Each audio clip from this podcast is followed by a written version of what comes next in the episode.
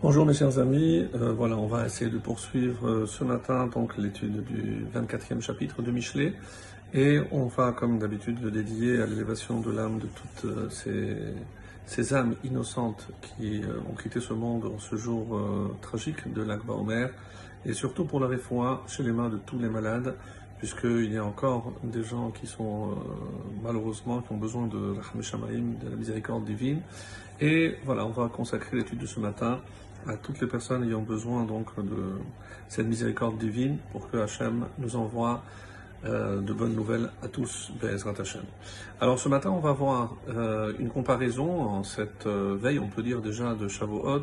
Comme vous le savez, on compare les paroles de Torah et la Torah elle-même au miel. Et ici, le roi Salomon va aussi utiliser cette comparaison. On va essayer de comprendre pourquoi précisément le miel. Alors, euh, nous sommes arrivés au verset 13, Yud Gimel, qui dit Echol béni des vaches kitov, mange du miel, mon fils, car il est bon. Venofet matok al et le miel vierge, donc le plus pur qui existe, est doux al à ton palais. Alors, les commentaires ici disent euh, que pourquoi on dit qu'il est bon, qui tov hu lagouf vela nefesh euh, le miel n'est pas seulement bon pour le corps, mais aussi pour l'âme. Comme ça rapporté, Et on peut, grâce au miel, récupérer des forces, des forces physiques et mentales. Et mer'av même après un jeûne, ça donne tout de suite la force. Pourquoi? Ve'advash amikra davar. Donc c'est comme ça qu'on dit que le miel est toujours pour symboliser quelque chose qui est, qui est doux et bon. Et ici, Echol, est-ce que c'est un ordre? Non, évidemment c'est un conseil. Un conseil si on veut acquérir quelque chose de doux. Et pourquoi les Chachamim vont faire ici une comparaison à la Torah? Parce que qui Tov, Tov, la première, la lumière est appelée Tov, et la Torah qui l'écart Tov. Car un enseignement bon, je vous le donner, c'est la Torah. Donc, et pourquoi faut-il préciser que la Torah est bonne? Parce que, évidemment, il y a, comme euh, la paracha de cette semaine nous le dira, il y a un effort à faire. Il y a un effort, pas simplement pour acquérir la connaissance, mais pour la pratiquer. Parce que ça demande des efforts, ça demande évidemment un investissement. Et quand je dois faire quelque chose, je dois évidemment sacrifier autre chose.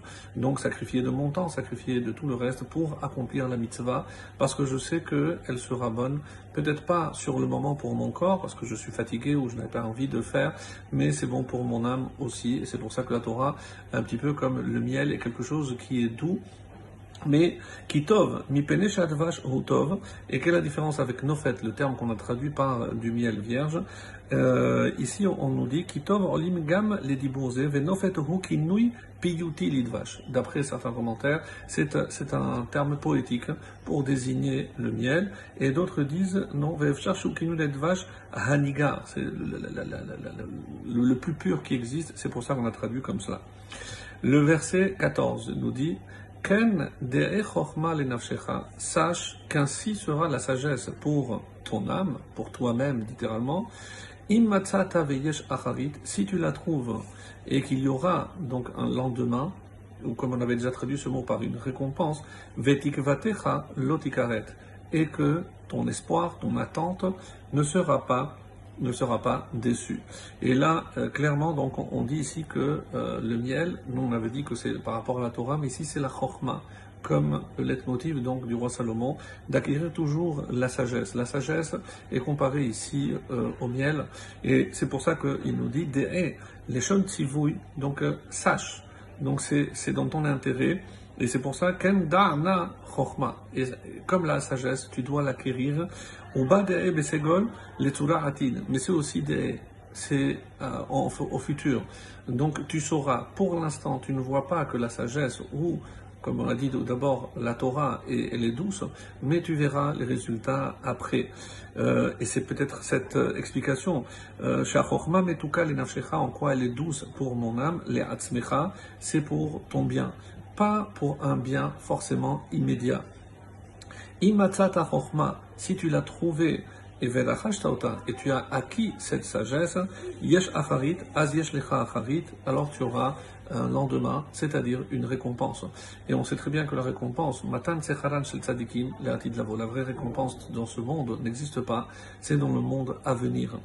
Et Acharit Ainyana Atid. Et c'est pour ça que Acharit, c'est toujours Acharit Ayamim, la fin des jours, ça désigne toujours le futur. Parce que la vraie récompense, elle ne peut se voir. Et on aura aussi, comme vous le savez, les réponses à nos questions les plus intimes, les réponses seront données dans le monde à émettre, là où on aura euh, évidemment accès à la vérité.